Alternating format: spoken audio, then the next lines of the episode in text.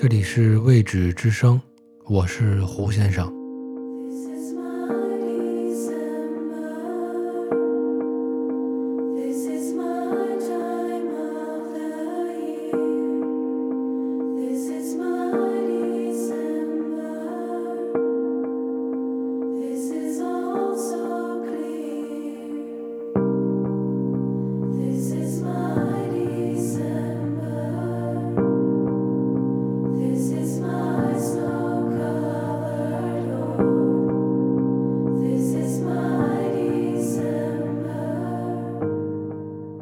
前的很多节目几乎没有提到过北欧的作家，而今天就要分享一篇来自于一位芬兰的女作家的作品。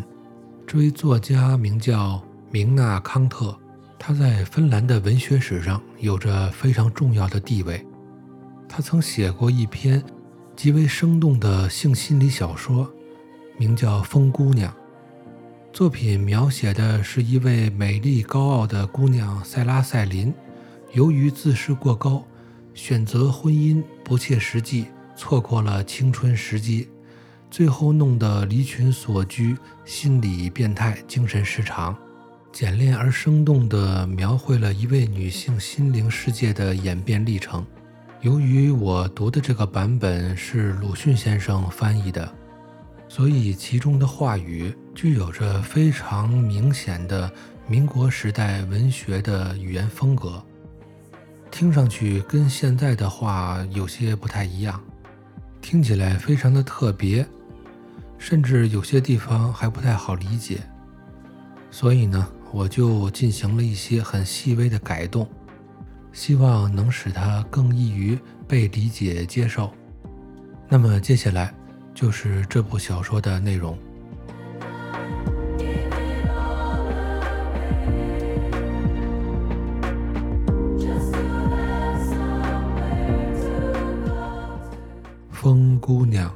明娜·康特，人叫她风姑娘。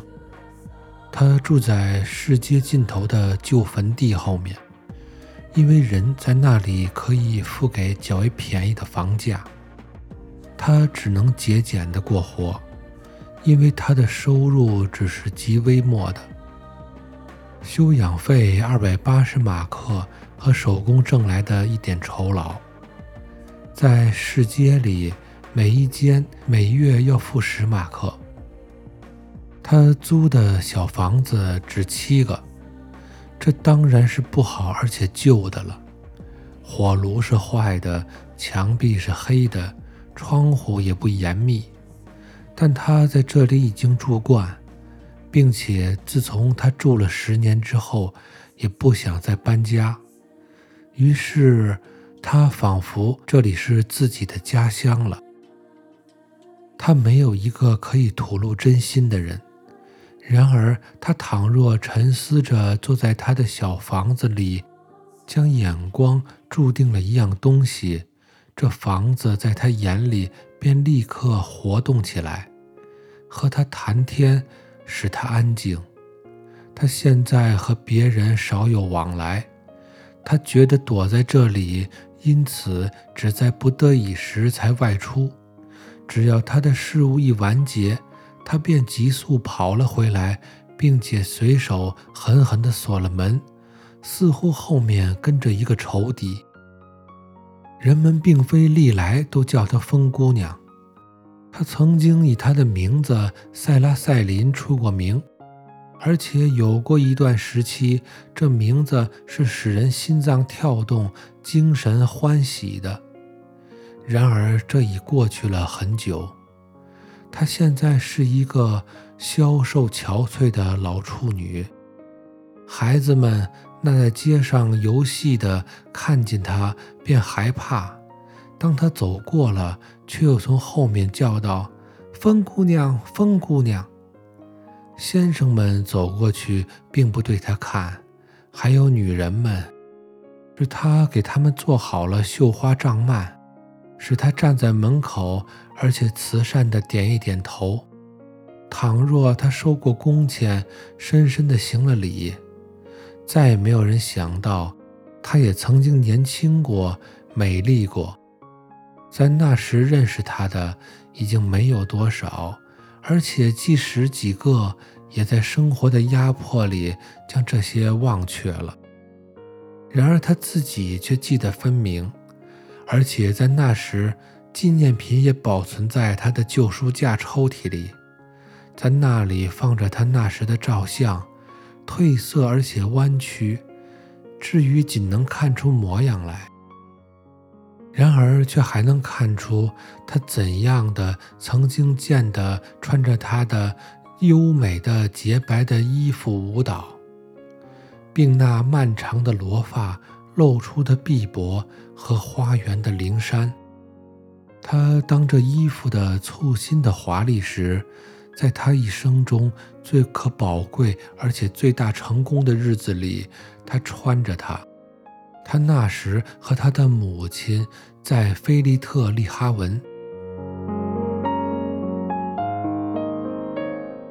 一支皇家的船舶巡行市镇的近旁。一日早晨，在哈泰里霍伦下了锚。人说，一个年轻的大公在船上，并且想要和他高贵的随员们到陆地来。市镇里于是发生了活泼的举动，家家试起旗帜花环和花卉。夜里，又在市政厅的大厅上举行了一个舞会。在这舞会上，塞拉得了一个大大的、忘不掉的光荣。年轻的大公请他舞蹈，他只跳了一次，只是和他跳。那夜的愉快是没有人能够描写的。塞拉到现在，倘能看一眼他的照片。还充满着当时享用过的幸福的光辉。他当初似乎是昏聩了，但此后不久，大公离开了宴会，众人都赶忙来祝贺他的时候，他的心里灌满了高兴和自负。他被男人们环绕着，都称他为舞会的女王，希求他的爱顾。自此以后。他便无限量地统治了男人的心。在这次纪念品中，又看见一堆用红绳子捆着的，从他先前的崇拜者们寄来的信札，而且满是若干平淡、若干热烈的恋爱的宣言。但当时他对于这些现在已变黄褪色的信札，并不给予诺大的价值。他只是存起来当做胜利的留痕，他们里面没有一个能够温暖他的心。他对于写信者至多也不过是有一点同情罢了。你究竟是怎么想的呢？他的母亲屡次说：“你总要选定一个吧。”但塞拉掂着大弓，并且想：“我已经选好了。”他已经选定了，对于大公生了深刻的印象。他何以先前只和他跳舞呢？这岂不能他一旦到来，而且会向他求婚吗？这类的事儿不是已经常有吗？有着怎样的自负，他便不对他叙述他诚实的爱。指使他看他的崇拜者的一切信札，给他证明他已经抛掉了很多的劝诱。年代过去了，但大公并没有来。塞拉读那些传奇的小说，并且一直等候着。他深深地相信，倘若大公能够按照他本身的志向，他便来了。然而。人自然是阻挠他的，所以他等着。塞拉是全部忧愁，虽然他的母亲已经忍不下去了。母亲实在不知道他抱着怎样的大希望，打熬在寂寞里。这希望倘若实现出来，他才会更加欢喜。但有一回，母亲说出了几句话，这似乎。渐渐刺着他的心了。当他又使一个很有钱、很体面的木材商人生了气，给了他母亲一个钉子的时候，他母亲说：“你瞧着吧，你将来就会变成一个老处女。”最初，塞拉过分地嘲笑这句话，但这便使他懊恼起来，因为他忽然觉得诧异：近来那些男人们。不是专门成群的围在他身边了，这因为这里钻出了两个小丫头来。人们都说她们很漂亮，但根据塞拉的意思，那是不一定的。那还是全未发育的半大的雏，没有体统和规矩。而人们以为这叫秀丽吗？这是一种不可解的嗜好。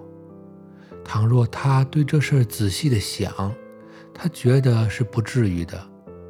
男人们追随着女孩，其实只是开玩笑；而当他们因为呆气却当作真实了，他对于这些并不怕。但是他决定在此后的一些舞会上，他要因此立起一个赫赫的证据来。为了这个目的。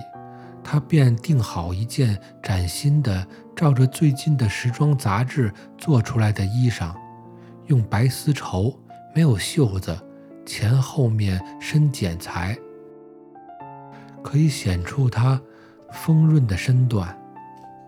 满足着，而且怀抱着他的胜利，他穿过明晃晃的大厅。那些小女孩可敢来吗？敢来和他比一比吗？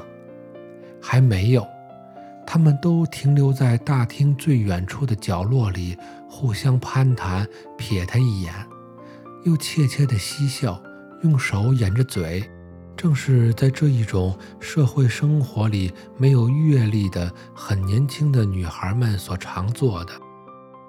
她们里面能有一个是舞会的女王吗？不会有的，只要她在这里。但他们嬉笑刺激了他，他有着兴趣，要对他们傲娇一回。而这事在舞蹈开出，便提出了一个便当的机会。当他在元武之后走进梳妆室，整理他的额发的时候，他们在这里站定和绕舌，那时是最恰当的。他直向桌子去。并且命令地说：“离开镜子吧，你们这些小女孩。”人们叫她们小女孩的时候，不会怎样触怒，这塞拉很知道。但是他们不敢反抗，该当服从，并且给他让出一个位置来。在镜子中，他能看见那些人怎样的歪着嘴，而且射给他愤怒的眼光。这在他都一样。然而，他看见一点别的东西，使他痛苦了起来。他看见一个金闪闪的、卷着罗发的头，澄蓝的眼睛和一副年少清新的脸。这该便是那个人们所特别颂扬的那个女孩了。塞拉转过身去，为要对着她仔细看。这女孩实在不见得丑，在她这里，对于塞拉，的确可以发生一个危险的竞争者，因为这女孩有一点东西是塞拉所不能再有的，最初的青年的魔力，一种忧惧的感情将她威逼地抓住了，他再受不了对着这面貌更久的看。他们为什么站在门口？他们为什么不让他只剩一个人？或者他还应该给他们一个钉子吧？这间屋子是专门为了完全的成人的。他说，他向他们转过背去。女孩子们懂了，便开了门，为了要出去。但他们出去的时候喃喃地说：“塞拉听到了他们的话。”她真是大模大样啊，这个老处女。当时，他追向这些女孩，闪电一般，而且不及反应，便给了那金色罗发的一个姑娘发响的嘴巴。这个瞬间，从聚着的许多女士们的林室中起了一种惊愕的叫喊。那金罗发的女孩啼哭了，塞拉被她推出去，跟着关上了门。老处女，他们敢叫她老处女？血液涌上了塞拉的头，而且在她血管里发沸。魔晶的紧握了他的手，他的心动悸，他的脉突突的跳。他从官能里寻不出一个明白的思想来。在他耳朵里，只是反复的想着这不幸的言语。老处女，他无意的走到镜子前。啊，真怕人！他什么模样了？脸色灰白，眼睛圆睁，目光粗野，脖颈紫胀。他这一照，又使他发起反省来。这形象是他不能再回到舞厅里去的。他试着使他平静下去，喝些水，又在房里往来走了走。他听到音乐的响奏了。老处女，他们对他不得再这样的叫。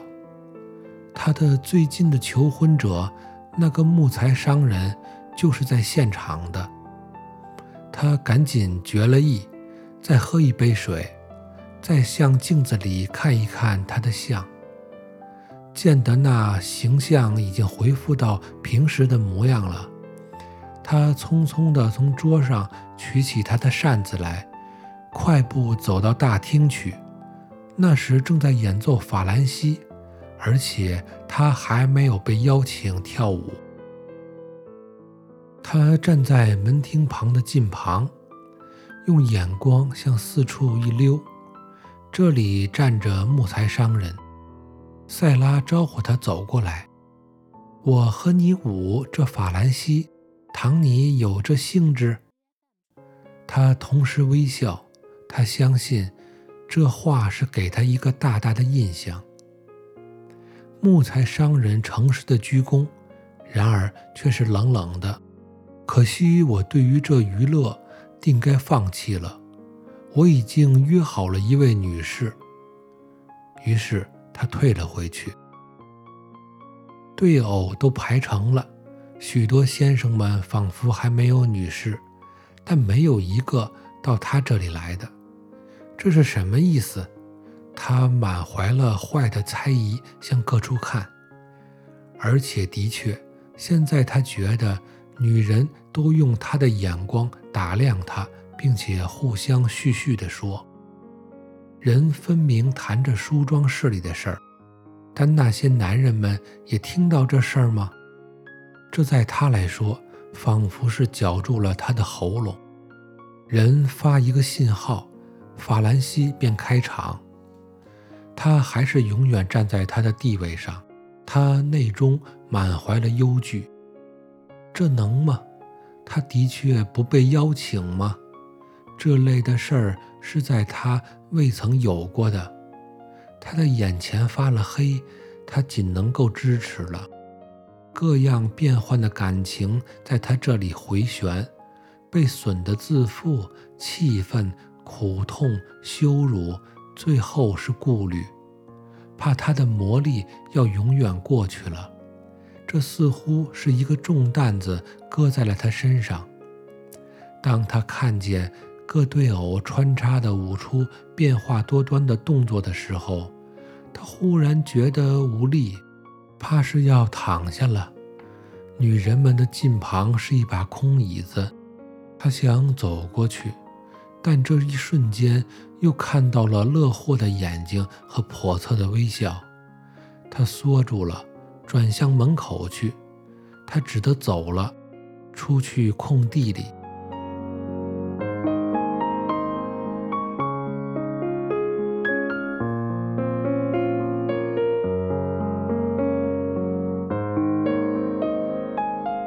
这里是未止之声，我是胡先生。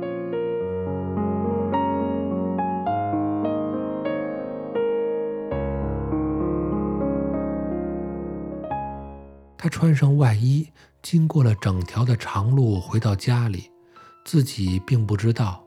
待到他进了房子里，才慢慢的有了意识，能够寻出清楚的思想。他究竟做了什么呢？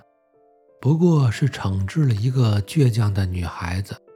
最先他们又实在太不识羞了，但他们自然不肯对人说。为什么大家要相信这些女孩们呢？为什么没有一个人来问他究竟这事实是怎样的呢？唉，人们都是通通的这样坏而且恶的。他哭了出来，而且自己觉得平静了。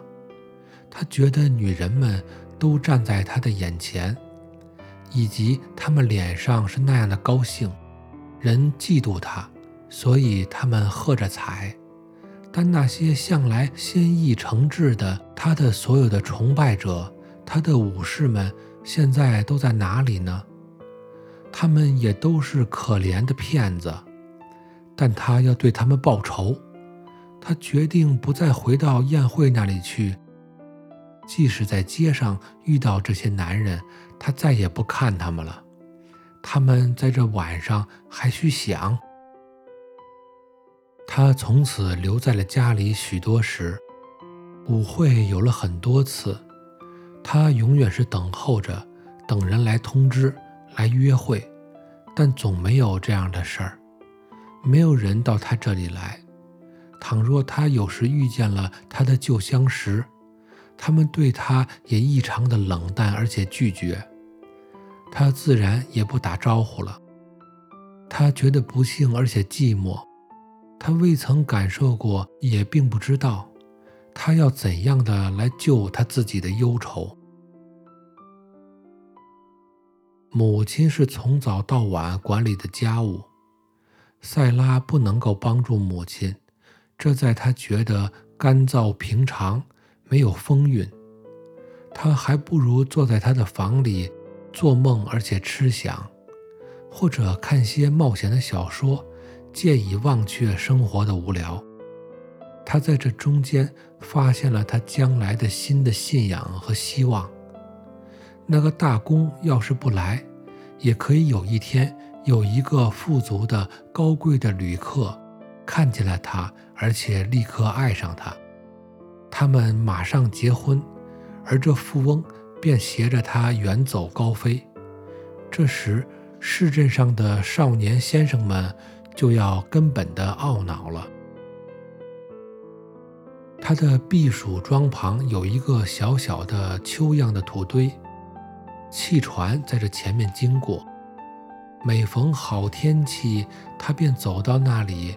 白桩树披着长的卷发，头上戴着一顶优美的夏天的帽子。他躺在丘上面，用肘弯支柱起来。卷发的小圈子在肩膀周围发着光，而且那一只手，那吱吱的脸，是耀眼的白。在自己前面，他摊着一本翻开的书，但眼光并不在这里，却狂热地射在水面上。他这样着等着他的富豪的富贵的新郎，他的幻想的目的。只要他在船上。他便应该可以看见他在山上了。他们看见，而且感动，而且赶到他这里来，那只是一眨眼的事儿。船舶永远是驶过去，每天望远镜和镜子正在照看着他，但他仍然保持着原模样，也不敢将眼光太向那边看。他该是狂热的，在水面上远远地浮过去了。然而他却看着谁在船上，尤其是怎样的先生们，因为他着实在他们中搜寻着盼望者、预想者、不识者，在他全生涯中对他眷爱、崇拜、仰慕的那些人。然而日子过去了，他的热望更为强烈，他永远是切实的等在山上。星期去得快，夏天消失，秋天进来了。他早不半躺在那里了，捏了手，端正地坐着，眼睛早不止在水面上，却向那边搜索气船了。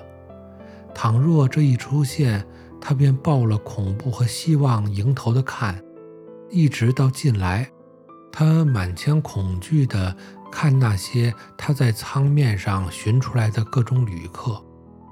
难道他永久都不来了吗？没有人来，人们都回到市镇去了。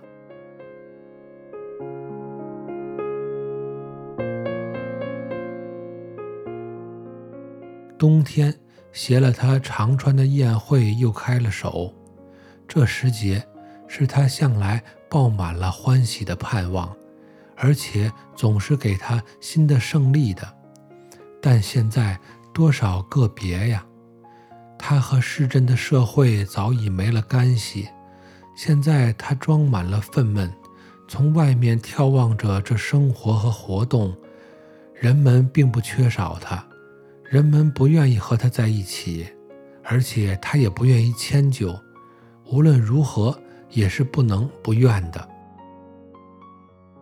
他尽其所能，咒骂那些意见有这样坏的下等的人间，并且为自己领到了一种安静的封锁的生活里去。一个孤独的老女人的无欢的日子横在他面前，早已无可挽救了。这一天一天向他逼近来的是一件确实的事儿，在男人们冷淡的招呼里，在女人们轻视的眼光里，他读出这些话来，老处女，而且这话对于他的效力是像蛇咬了一般。接着，这些年只是形成了一长串的无效的希望。他的生活是没有彩色的、凄凉的灰色，并没有发生一点事儿来打断这单调，并没有高兴的印象来刷新他的精神。他当初是连接着、瞒着自己相信着，后来便不然，因为他已经不再希望了。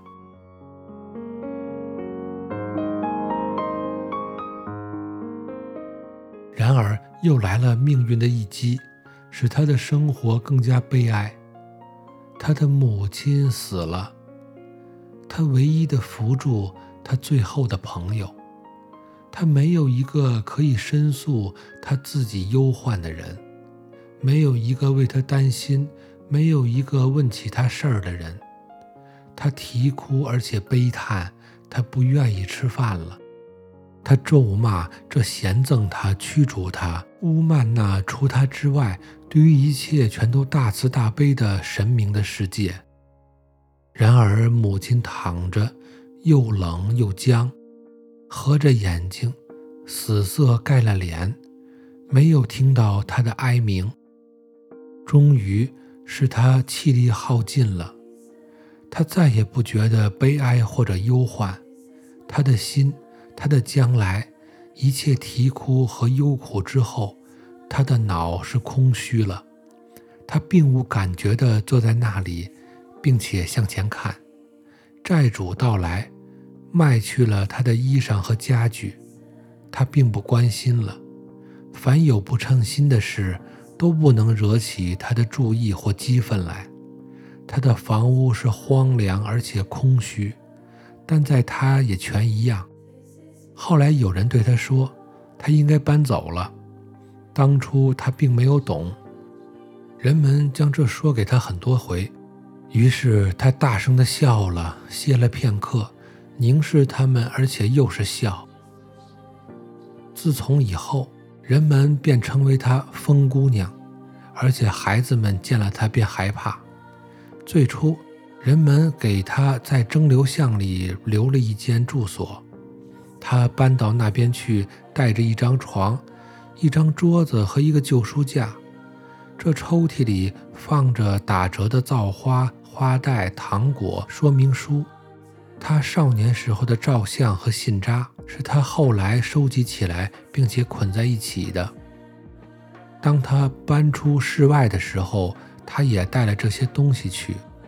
在这些的观览时，他便想到了他一生中短暂的欢乐，而且暂时之间，忘却他现在是一个老处女和疯姑娘。